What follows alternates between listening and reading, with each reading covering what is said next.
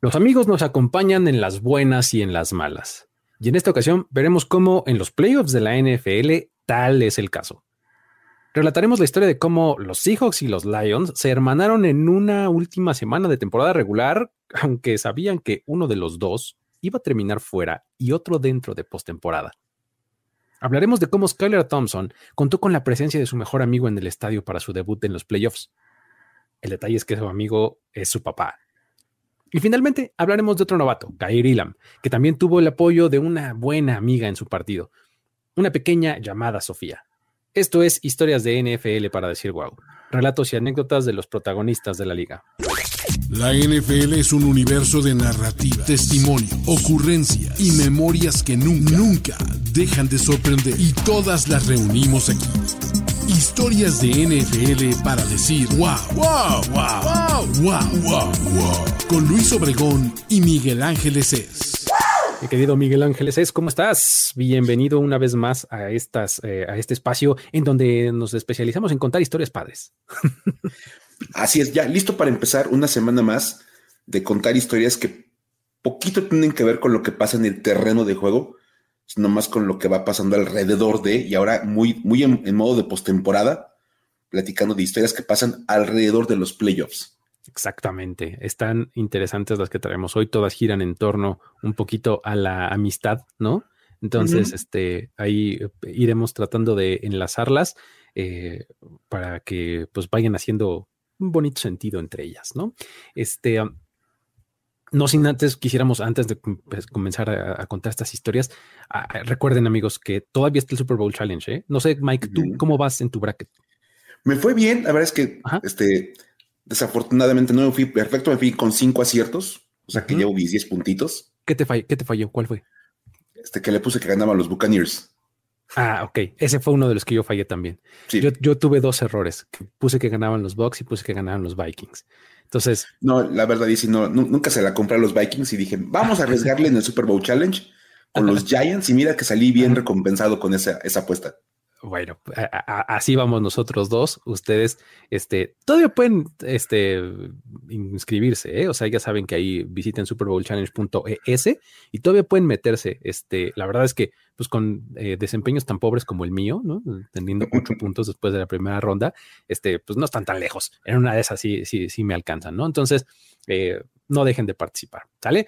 Ahora sí, vamos a comenzar con las historias, Mike, porque esta primera es de, amistades este, eh, institucionales, por así decirlo, ¿no? O sea, de, amistades de equipos. Esas, esas que están bien raras, porque, pues, si lo piensas, pues en realidad son rivales, ¿no? Pero los Seahawks y los Lions tienen una nueva amistad.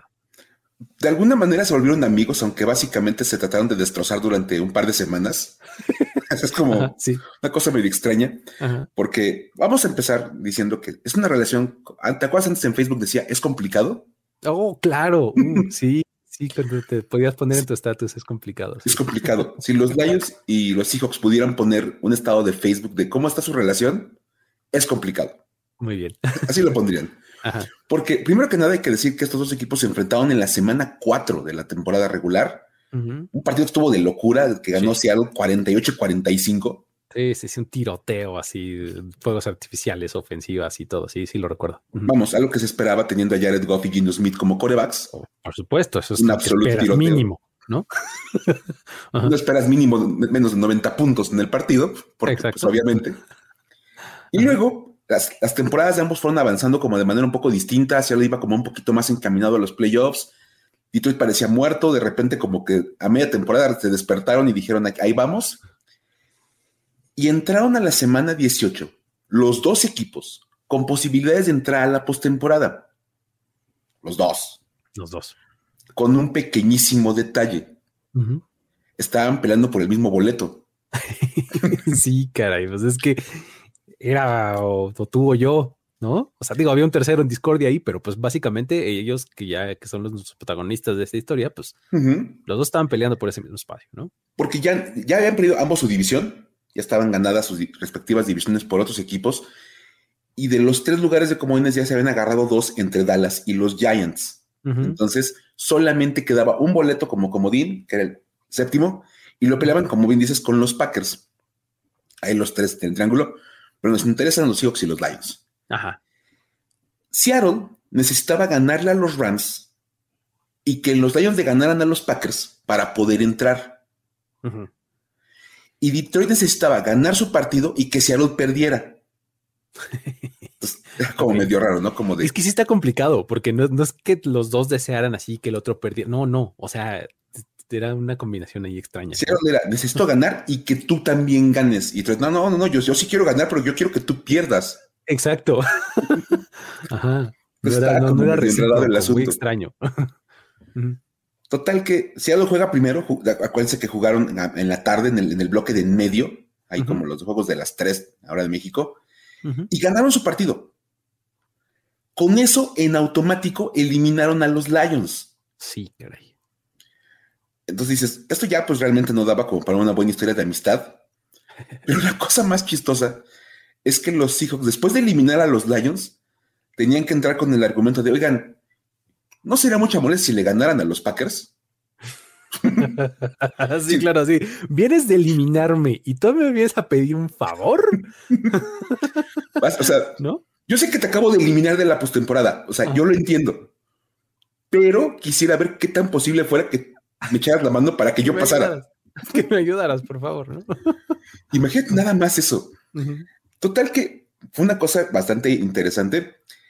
Este, Dan Campbell y su equipo, que hay que decirlo, y eso es una cosa que se platicó mucho durante el juego de, final de temporada regular, salieron con todo. O sea, de verdad salieron con todos los Lions. A matar totalmente, sí, sí, sí.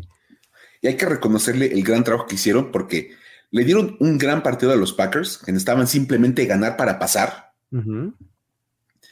Y terminaron venciendo a, Green Bay, en Green Bay. Sí lo cual fue bastante bueno. al, final teníamos que fuera, a ser un mal partido porque Detroit estaba eliminado. Terminó siendo un partido bien interesante, bien emocionante. Dan Campbell aventando unas jugadas que para qué te cuento, de sabes, mandando cuatro oportunidades y cosas por el estilo. Sí, sí, sí. El ladder, ¿no? Ahí este, este pase que va al corredor y el corredor se la picha al receptor, ¿no? Una de esas maravillas. Así sacaba del libro de jugadas de Boise State. Sí.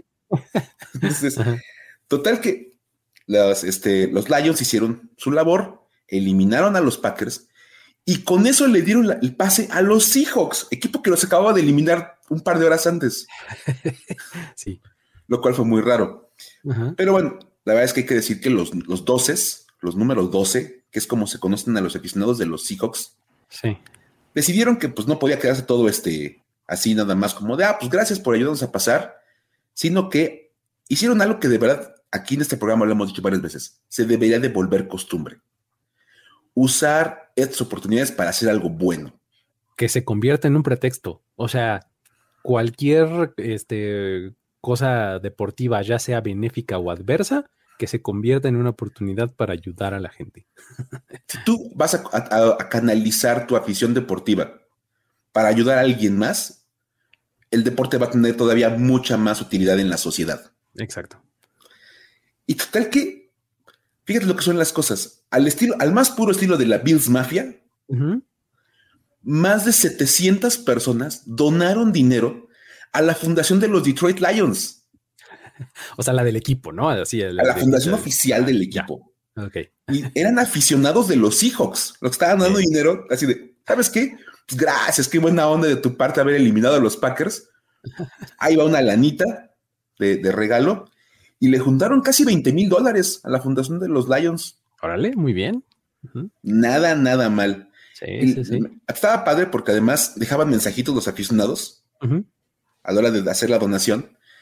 Y los, los tres mensajitos como que eran como los más recurrentes, decían, uno, haciendo un, pequeño homenaje al bisabuelo de Jamal Williams, es que al final del partido le da una entrevista y dice que le dedicaba el partido a su bisabuelo, acaba de morir y toda esa onda.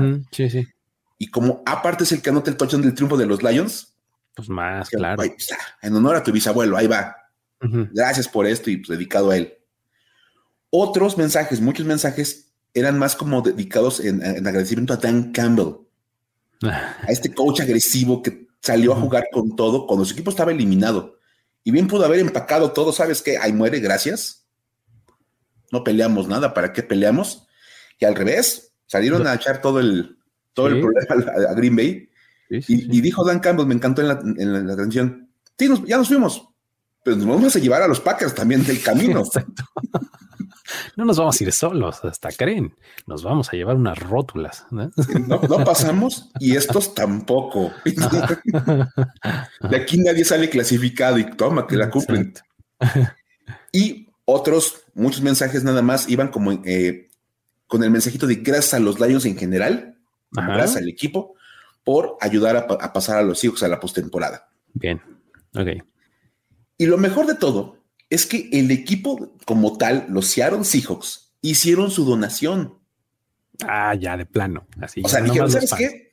No, sí, pues los fans van a donar, uno como equipo también tiene que donar para agradecerle a los de ellos tan bonito gesto de eliminar a los Packers. Y ahí va la donación. Ah. Y eh, es, raro escuchar el número porque donaron 2.371 dólares.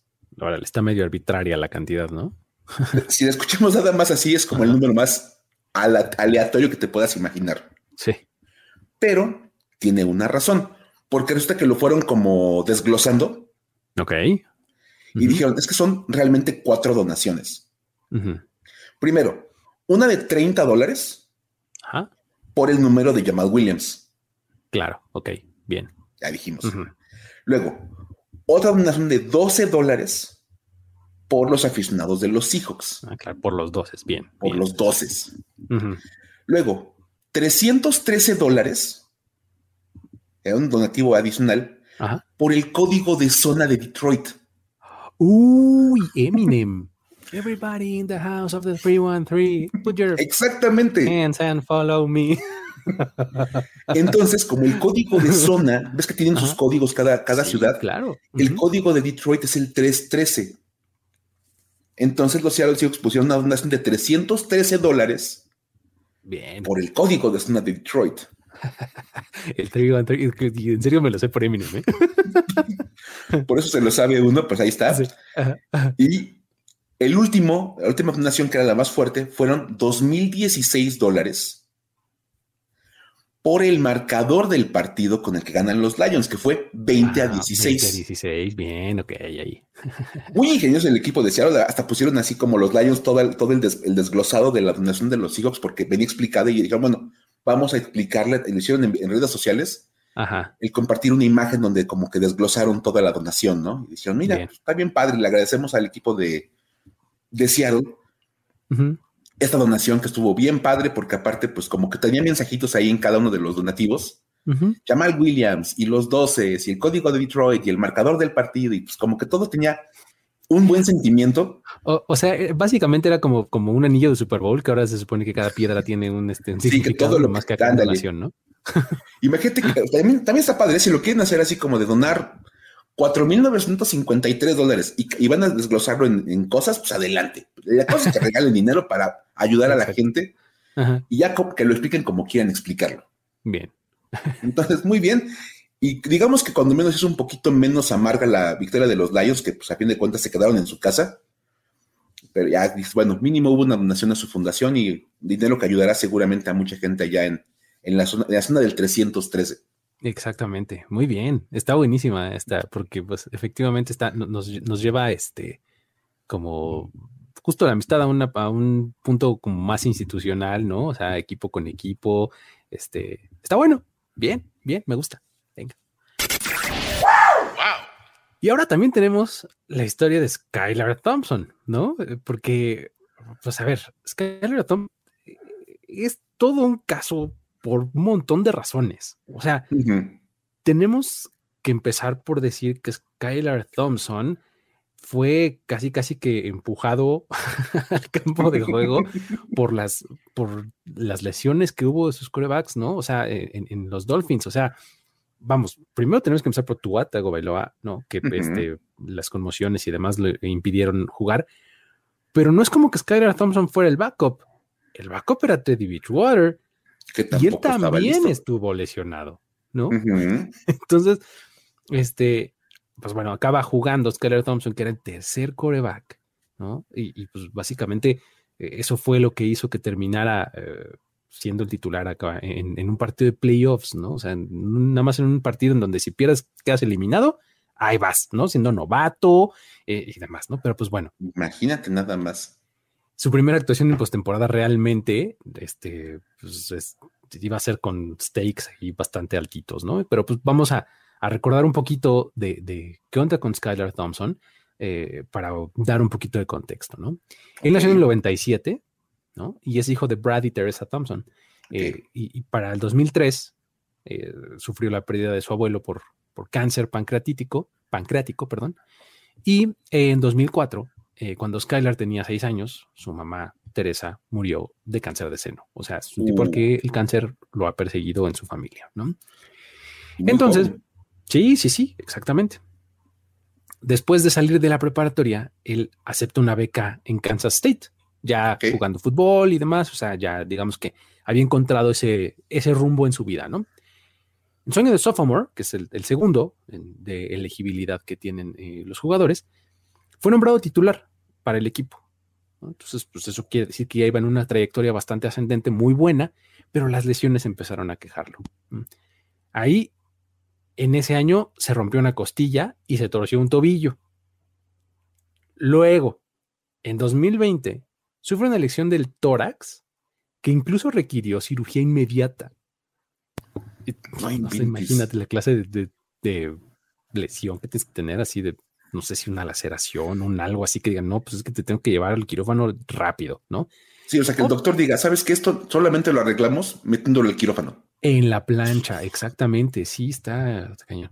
Pero bueno, este, obviamente eso lo dejó fuera toda la temporada, ¿no? Entonces, pues después de eso ya no regresó y para 2021 se volvió a lesionar. Ahí quedó fuera desde, desde la semana 3 y hasta la 10, ¿no? Lo interesante es que en las semanas en las que sí podía jugar, lo hacía muy bien. O sea, era bastante bueno. De hecho, se le consideraba uno de los mejores corebacks en la historia de la universidad. Uy, ya imagino esas típicas historias de, ¿se imaginan si no se hubiera lastimado Skyler Thompson toda su carrera? Exactamente, eso es lo que te hace pensar, ¿no? Así de, oye, a ver, espérate, era así de bueno, porque bueno, o sea, aquí te va un poquito de, de medida de lo bueno que era. O sea, con todas estas lesiones, él completó 552 pases para 7134 yardas, con 42 touchdowns y 16 intercepciones. y eso que jugaba muy de vez en cuando. O sea, 7000 yardas más, ¿no? más de 500 este, pases completos. O sea, y su radio de touchdowns con intercepciones es buenísimo. Es buenísimo, 42 contra 16, ¿no? Entonces, realmente súper, súper bueno, ¿no? Entonces, eh, el problema es que todas las lesiones que tenía, pues era, eso hacía como que todos los equipos profesionales, pues como que se espantaran y dijeran, no, este tipo, pues la verdad es que no va a ser durable, eh, probablemente traiga ahí arrastrando cuestiones de salud y demás, pues entonces todo el mundo lo prospectaba como para salir pues sin ser drafteado, ¿no? O sea, para unirse a algún equipo como agente libre novato. Sin embargo, Miami se aventuró y lo tomó en la séptima ronda. Así fue como llegó Skylar Thompson a la NFL en 2022, ¿no? Ok. Y pues bueno, obviamente ya sobra decir que pues su historia como para ser titular en un juego de playoffs después de esto que te acabo de contar era muy baja, ¿no? Así muy improbable, ¿no? Imagínate nada más, o sea, de entrada, su vida personal desde la muerte de su mamá tan, tan, joven, todo lo que vive en la universidad era para que acabando la, carrera colegial, pues se dedicara a otra cosa. Sí. O sea, sinceramente, o sea, siendo sinceros, pero el talento tiene, algo tiene de talento donde llamó la atención de un equipo que le dijo, órale, vente, a ver, una oportunidad. Interesante. Exactamente. Y llega justamente este año a, los Dolphins junto con la llegada de Mike McDaniel, ¿no? Entonces, seguramente algo tuvo que ver, ¿no? O sea, pues vio algo en él que le resultó atractivo para su sistema ofensivo o algo por el estilo, ¿no? Entonces, eh, este, este asunto de, pues de tener esta historia de vida lo hacía un super long shot, pero ahora, siendo titular en un partido de playoffs en su año como novato, pues obviamente su papá tenía que estar presente porque pues ni modo que no, acabamos de decir que perdió a su mamá, acabamos de decir todo el, tipo de vida que tuvo, entonces su papá no se lo podía perder, ¿no? No, pues no. El señor vive en Missouri, ¿no? Oh. Entonces, pues eso no es, o sea, pues hasta cierto punto común, ¿no? O sea, en los familiares de los jugadores, pues viven de donde son oriundos, ¿no? Y pues eventualmente van a visitar y lo que sea, ¿no? Entonces el papá de, de, Skyler vive en Missouri y hizo el viaje al Highmark Stadium el, domingo pasado, ¿no? El asunto es que el viaje lo hizo en auto desde su casa hasta Buffalo, Nueva York. Uh, sin saber muchísimo de geografía norteamericana, estoy convencidísimo de que está lejos. Ah, pues, pues sí. o sea, Buffalo, Nueva York, Nueva York arriba a la derecha en el mapa, Missouri, pues como en el centro, medio a la izquierda, poquito, ¿no? Este, imagínate que aventarse este viaje en carro son 15 horas de viaje. 20. y el señor feliz. O sea, pues, se aventó el road trip y dijo, voy a ver a mi hijo, ¿no? Y el señor estuvo en el Highmark Stadium. Sí, sabemos que los Dolphins perdieron contra los Bills y todo, pero nadie le quita la satisfacción de haber visto a su hijo como quarterback titular en los playoffs de la NFL, ¿no? Y sobre todo que aparte, fuera de cualquier cosa, dieron un muy buen partido los Dolphins. O sea, la verdad es que estuvieron todo el partido en la pelea. Y si me preguntas, Skyler Thompson fue, no, o sea, estaría tarde en la lista de razones por las cuales los Dolphins perdieron, ¿no? Totalmente, o sea, yo te lo pondría como una razón. ¿No? Sí, no, para nada. O sea, la verdad es que estuvo bastante decente su trabajo. Y más considerando todo lo que viene acarreando de vida, pensar que terminó siendo el coreback que se quedó a una o dos jugadas de eliminar a los Buffalo Bills en Buffalo. Exactamente. Vamos. Sí, sí, sí. Hubiera sido una historia para decir súper ultra guau que hubieran eliminado a los Bills con este chico como coreback. Pero el simple hecho de que haya llegado hasta este punto y jugado un partido de playoffs y que se haya podido verlo en vivo, ya lo hacía este súper, súper especial. Y ya hablando de un tema más especulativo y como de fútbol, pues digo, tienes que pensar en las posibilidades que Skylar Thompson tiene en adelante con los, con los Dolphins, ¿no? Porque pues no sabes qué va a pasar con Tua y las lesiones. Uh pues claramente es un tipo que no es una solución de largo plazo, entonces no es esas él sí, ¿no? O sea, por lo menos como backup yo creo que tiene lugar en los Dolphins, ¿no? Sí, creo que, creo que cuando menos ya se ganó el, ser considerado para ser el suplente de Tua. Así, el, directo, el straight. Claro, claro. Entonces, sí, bien, bien, me, gustó, me gustó, me gustó. Ya está. Ahora, la siguiente nos trae el caso de Kair Ilam y su mejor amiga Sofía. ¿Cómo estuvo esta, Mike? Vamos a irla platicando si te late, Luis. este, está padrísima y aparte a nosotros nos encanta platicar de lo que pasa en Búfalo porque los Bills, por alguna razón, siempre acaban en este programa. Sí, sí, sí. De verdad. y es que, mira, curiosamente, en el partido en el que Skylar Thompson juega su primer partido como, como profesional en playoffs. Del otro lado, ahora sí que del otro lado del, campo, estaba Kyrie Elam, el cornerback de los Bills, que también debutó en postemporada, porque él también es novato. y, él, y él tuvo, eh, a diferencia de, Thompson, que tuvo a su papá, que manejó un montón, Kyrie Elam tuvo una amiga muy especial con él en este encuentro, y esta niña se llama Sofía Benintende, de nueve años de edad. Lo cual dices, ok, suena como medio raro que Kylie tenga una amiga tan, tan joven, tan pequeña. Y resulta que Sofía es una niña que está peleando con un tipo de cáncer llamado sarcoma. Que es un cáncer que va en los huesos, ¿no? Sí, se está, escuchado en algún momento, sí. Está cañón. Y resulta, fíjate, ahí tú nos puedes contar un poquito más, Luis, que Ilan y Sofía se conocieron el mes pasado durante el Festival de Luces organizado por los Bills. Sí, o sea, este, este, es un evento que normalmente los Bills eh, organizan y son eh, eh, anfitriones. como cuando termina este, como este grupo de novatos, o sea, como, ¿cómo decirlo? Que las actividades de los novatos de cada año culminan con este festival. ¿no? ok. Las actividades de los novatos incluyen un montón de cosas, desde hacer caridad, desde hacer muchas cosas en, en la comunidad y todo esto culmina con este, con este evento, ¿no? El, Festival de Luces. Entonces, este, ahí fue donde conoce justamente Kairi Lam a Sofía.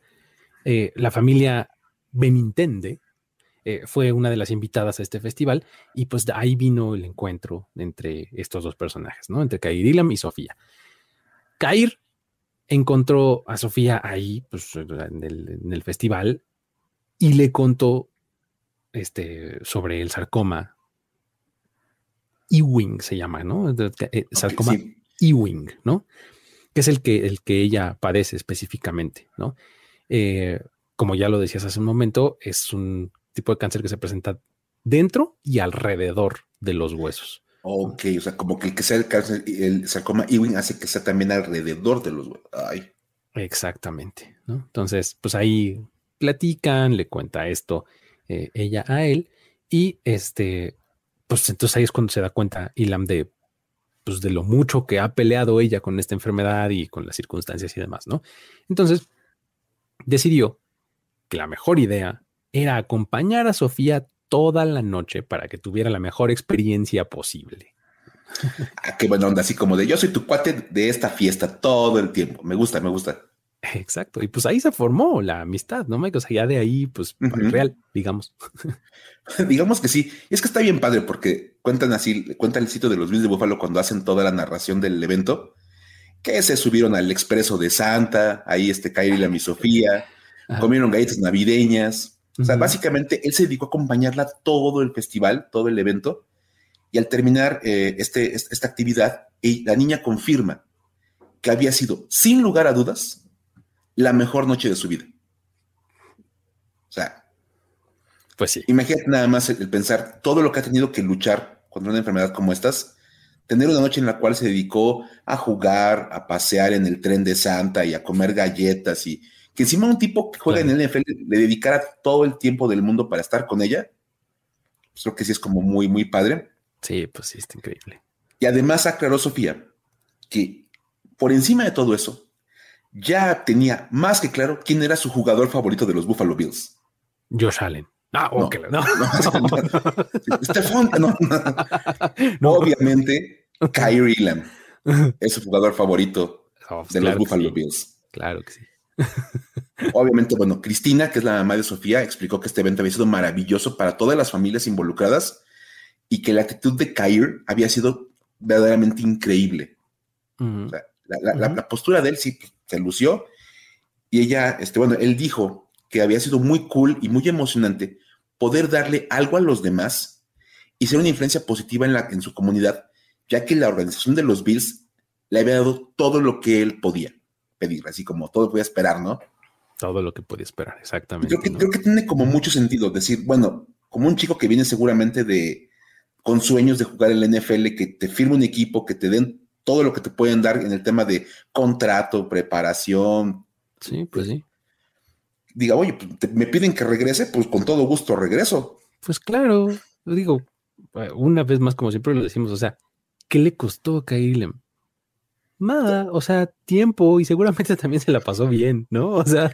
Por supuesto, porque a fin de cuentas, oye, dicen, vas a tener que venir a este evento y qué mejor que ir con una gran actitud, con una, con una disposición total, a pasártela bien, a divertirte. Conocí una niña que le cayó súper bien, que le, que le, inspiró por la pelea que ha dado en, su vida y dijo, wow, ah, mira, una nueva amiga. Y súper bien. Y la historia nos regresa entonces, Luis, al partido de los Bills contra los Dolphins, porque ahí se reencontraron, ¿no? Sí, exactamente. Ahí se volvieron a ver este fin de semana, porque pues eh, el, partido fue entre los Bills y los Dolphins, como ya dijimos. Y este, ahí en ese momento, pues, el jugador tenía ya una sorpresa para su mejor amiga. La encuentra y le da unos tenis hechos a su medida y decorados con los colores de los Buffalo Bills, ¿no? O sea, ya. Qué buena onda como para, pues, para rematar ya, ¿no? El de, toda la experiencia. Y pues Sofía obviamente no pudo ocultar la emoción que le dio cuando recibió el regalo. Y pues ella llevaba además un cartel padrísimo, ¿no? Que decía algo así como, déjame contarte de mi mejor amigo. Y estaba todo lleno de fotos así de ellos dos, ¿no? padrísimo. Sí, que se ha tomado mil fotos en el evento. Exactamente. Entonces estaba eh, es justamente así el, letrero, ¿no? esta leyenda y fotos alrededor de, este, de ellos dos en el evento, ¿no? O sea, padrísimo. Es bien padre, de verdad. Incluso lo hemos dicho en muchas ocasiones en este programa que si es bueno que los equipos y los jugadores hagan cosas buenas por la comunidad, es todavía mejor y mucho más importante que lo hagan con los niños. Sí. De verdad, o sea, Sofía, a fin de cuentas, imagínate tener que luchar contra un cáncer a los nueve años de edad, que tenga este, este, este impulso anímico. Yo recuerdo que alguna vez vi una cápsula de, esta fundación de Make a Wish Ajá. y hablaban del efecto positivo que tiene en la salud de los niños el, ver cumplido un deseo, el ver cumplida un, sueño de conocer a un deportista, de ir a un estadio a ver un partido de, algún deporte profesional, que los reconozcan. Claro. Entonces, bien padre, porque obviamente, pues seguramente el ánimo de Sofía se fue al cielo. Y eso le ayuda como a echarle muchas más ganas en, esta pelea contra enfermedades son durísimas de vencer. Sí, exacto. Sí, sí, sí, que, que, ocupan cada uno de los compartimentos de tu vida, seguramente, ¿no? Entonces, pues, que este, que puedas darles eh, un poquito de descanso con algo así es increíble. Pero bueno, muy bien. Ahora sí, vámonos con los datos para decir wow. Datos para decir wow.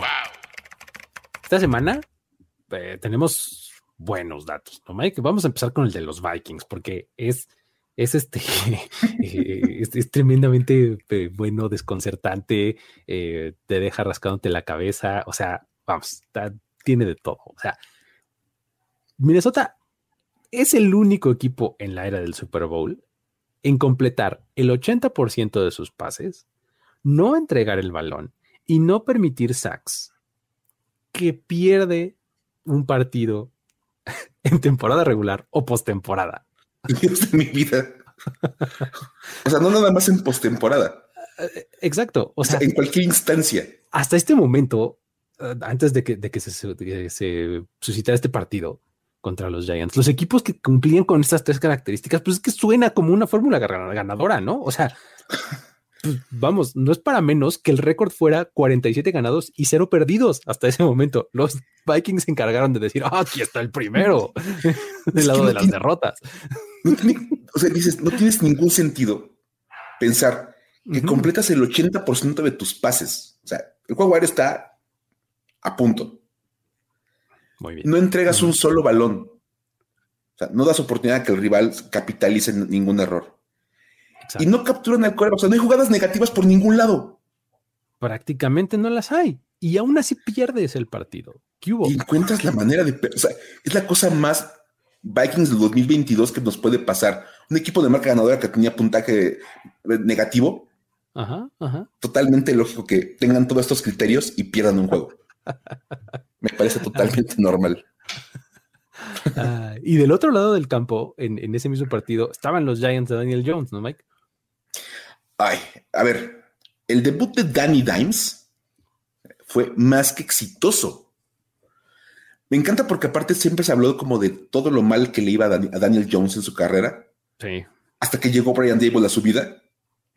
Y todo cambió. Le cambió completamente la existencia a Daniel Jones y resulta que sus números son literalmente algo nunca antes visto en la NFL. Ok. Porque resulta que Daniel Jones es el primer coreback en la historia de la postemporada en lanzar para más de 300 yardas, tener más de dos pases de touchdown y correr para más de 70 yardas en un partido de playoffs. No, pues es que sí es un juegazo, ¿no? O sea, es un partidazo, o sea. Pues sí. Contó por para casi 400 yardas de ofensiva él y aparte lanza dos pases de touchdown. Dices, bueno, también entiendo por qué los Vikings no ganaron ese partido. Estaban enfrentando a la leyenda conocida como Daniel Jones. Ahí es donde te explicas, ah, vaya, entonces por eso completando el 80% de los pases y metiendo tantas cantidades de estadísticas pierdes, ¿no? Porque tu defensiva está medio dormida o algo. simplemente ahí es donde volteas a ver a los Vikings y dices, mira, hiciste un gran partido, de manera normal te valdría para ganarlo, pero no, estábamos contando que ibas a tener enfrente a Daniel Jones en modo bestia. Exacto. Daniel Jones que estaba teniendo su primer, este, su primer partido de postemporada, ¿no? En su carrera, igual que un par de novatos que, lo hicieron eh, este sábado y domingo, Skylar Thompson y Brock Purdy ambos debutaron en playoffs y les fue súper bien a los dos. Dos novatos que, que séptima ronda y, o sea, de todos modos se vieron, sí, sí, sí, de todos modos se, vieron súper bien, ¿no? Primero, vamos con Purdy, porque él fue, a partir de lo que hizo este sábado, el primer quarterback novato en tener cuatro touchdowns totales en su primer partido de playoffs. ok. O sea, lanzó tres y metió otro corriendo. Además, es el segundo novato en la historia en tener un pase de touchdown y un touchdown terrestre en un juego de, de postemporada. Esto desde que en 2012 lo hiciera Russell Wilson en ahí un partido de la ronda divisional contra los Falcons, ¿no? Entonces, ahí están los únicos dos que lo han hecho, ¿no? Ok. Y por si fuera poco, Purdy es el quarterback novato que ha llevado a su equipo a la mayor cantidad de puntos en un encuentro de postemporada, porque anotó 41 San Francisco. Entonces, pues sí, productiva sí es la ofensiva de los Niners, ¿no? es una máquina, Brock Purdy. Ahora, eh, esos 41 puntos, pues sí, son la mejor marca, pero hay un segundo lugar, ¿no? Que curiosamente esa marca del segundo lugar se impuso un día después con el ya mencionado en este programa Skylar Thompson, ¿no? que llevó a los Dolphins a anotar 31 puntos y esos 31 puntos es el segundo mejor número en la historia. O sea, las dos mejores actuaciones de novato en puntaje total de su equipo vinieron en días consecutivos. Sí, sí, sí, sí, en algo así como 24 horas o menos, ¿no? fueron básicamente partidos seguidos, porque el último, bueno, casi seguidos, porque fue el de los 49ers a las 3 de la tarde el sábado y a las 12 del día los Bills estaban jugando contra los Dolphins. Y vimos las dos mejores actuaciones ofensivas de corebacks novatos. Sí, sí, sí. Entonces, está, está interesante, ¿no? Ahora, del otro lado, ahí tenemos cosas que no, necesariamente son tan lo suficientemente buenas, por así decirlo. Es que, a ver, del 2003 al 2021, los equipos que anotaban más de 30 puntos y tenían ventaja en la batalla de entregas de balón, es decir, tener más uno o mejor en entregas de balón, tenían marca de 60 ganados, dos perdidos en postemporada. Suena lógico, ¿no? Suena lógico. pues sí, vamos. Metes más de 30 puntos y robas más balones de los que te roban. Es una fórmula muy buena. Claro. Pues resulta que este fin de semana de comodines, mi estimado Luis, los equipos que cumplieron esos dos requisitos se fueron con un ganado y dos perdidos. este, ¿Me estás diciendo este Chargers o quién? Es que los Chargers nada más le interceptaron cuanto pase pudieron a Trevor Lawrence en, la primera mitad, metieron 30 puntos. Claro. Y perdieron el partido. O sea, eh, claro, y los Dolphins, ¿no? Mismo caso. se robaron un, o sea, fue fumble y, e intercepción de, Josh Allen, ¿no? Ganan la batalla de, de, entregas de, balón, y meten 31, puntos. Ya, y perdieron también. O sea, imagínate, decimos, cuando haces, haces las cosas básicamente muy bien y ni así te alcanza. Sí, qué locura. O sea, pasamos de 62 a 61.4 en dos días. ah, muy bien. Ahora, hablando de estas entregas de balón y de los Jaguars y demás, este, este regreso que tuvieron fue histórico. O sea, iban, iban perdiendo 27-0 poco antes de irse al medio tiempo y terminaron ganando 31-30. vamos, el 28-3 se hizo presente ahí. Eso nadie me lo va a quitar de la mente, ¿no? Si uno hace matemáticas, ¿no? Ahí está, ¿no?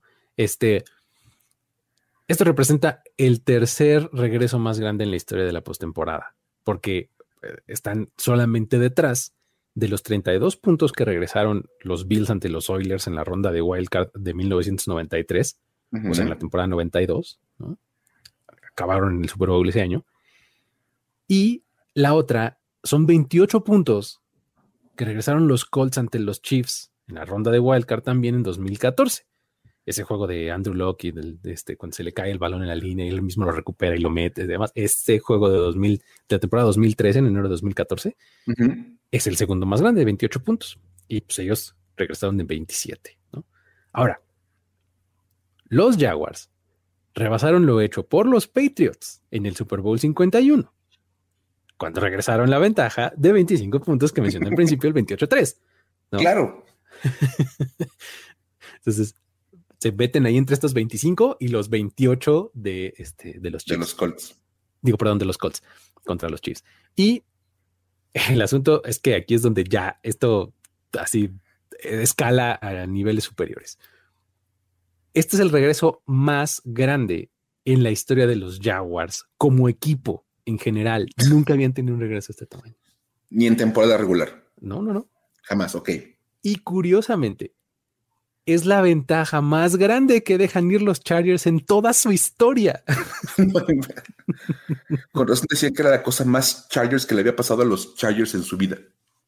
Sí, tal cual. Sea, se juntaron el tercer mejor regreso de, todos los tiempos en postemporada con el mayor regreso en la historia de los, de los Jaguars y el mayor regreso que le han hecho en su historia a los Chargers. Exactamente, todo en un mismo partido. Wow. pues estuvo bueno. Sí, sí, sí. Eh, realmente histórico lo de, los, lo de los Jaguars. Pero bueno, así es como llegamos al final de este episodio, mi querido Mike. Muchísimas gracias por haber estado por acá. Gracias por contar buenas historias. Eh, recuérdale a la gente cómo nos encuentra y para qué nos querría buscar. Bueno, pues muchas de estas cosas que vamos encontrando, que vamos platicando, nos las hacen llegar a través de, redes sociales, principalmente de Twitter. Hay que decir que usted es como nuestro medio de comunicación más, más, usual, el, preferido. Y bueno, a ti te pueden encontrar como arroba el buen Luigi, así te encuentran, y a mí como arroba F-escopeta, por si nos quieren buscar en Twitter, nos, nos quieren seguir, y dicen, oye, ¿sabes qué? Encontré tal historia, encontré tal dato, pues ahí nos, nos, etiquetan, nos mencionan y pues con gusto los compartimos. Mucho de lo que compartimos en, en, los podcasts son cosas que nos van haciendo llegar, incluso varias veces. Sí. Entonces, la verdad es que agradecemos a todos los que nos hacen llegar este tipo de información porque nos damos cuenta que nos escuchan y que se acuerdan de nosotros cuando ven este tipo de cosas. Ah, mira, dije wow, deje etiqueto a Luis y a Mike. Exactamente, esa es la medida. O sea, cuando lees algo y te sale naturalito un, ah, wow, ya, échanoslo. Sí. Este es material, ¿no? Por supuesto. Pero bueno, muchísimas gracias por haber estado por acá. Eh, ya saben que todos los miércoles nos encuentran en este feed. Eh, suscríbanse a él para que no se pierdan ningún episodio. Visiten las redes sociales de Mundo NFL, también las, eh, el resto de los podcasts que se hacen por acá. Y con eso nos despedimos. Luis Obregón, Miguel Ángeles es. Nos vemos la próxima. Bye bye. Esto fue Historias de NFL para decir wow, wow, wow, wow, wow, wow, Los relatos y anécdotas de los protagonistas de la liga directo a tus oídos. Conducción Luis Obregón y Miguel Ángeles es. Voz en off y diseño de audio, Antonio Sempe. Una producción de primero y diez para NFL. When you need mealtime inspiration, it's worth shopping Kroger, where you'll find over 30,000 mouthwatering choices that excite your inner foodie. And no matter what tasty choice you make, you'll enjoy our everyday low prices, plus extra ways to save, like digital coupons worth over $600 each week. You can also save up to $1 off per gallon at the pump with fuel points. More savings and more inspiring flavors make shopping Kroger worth it every time. Kroger, fresh for everyone. Fuel restrictions apply.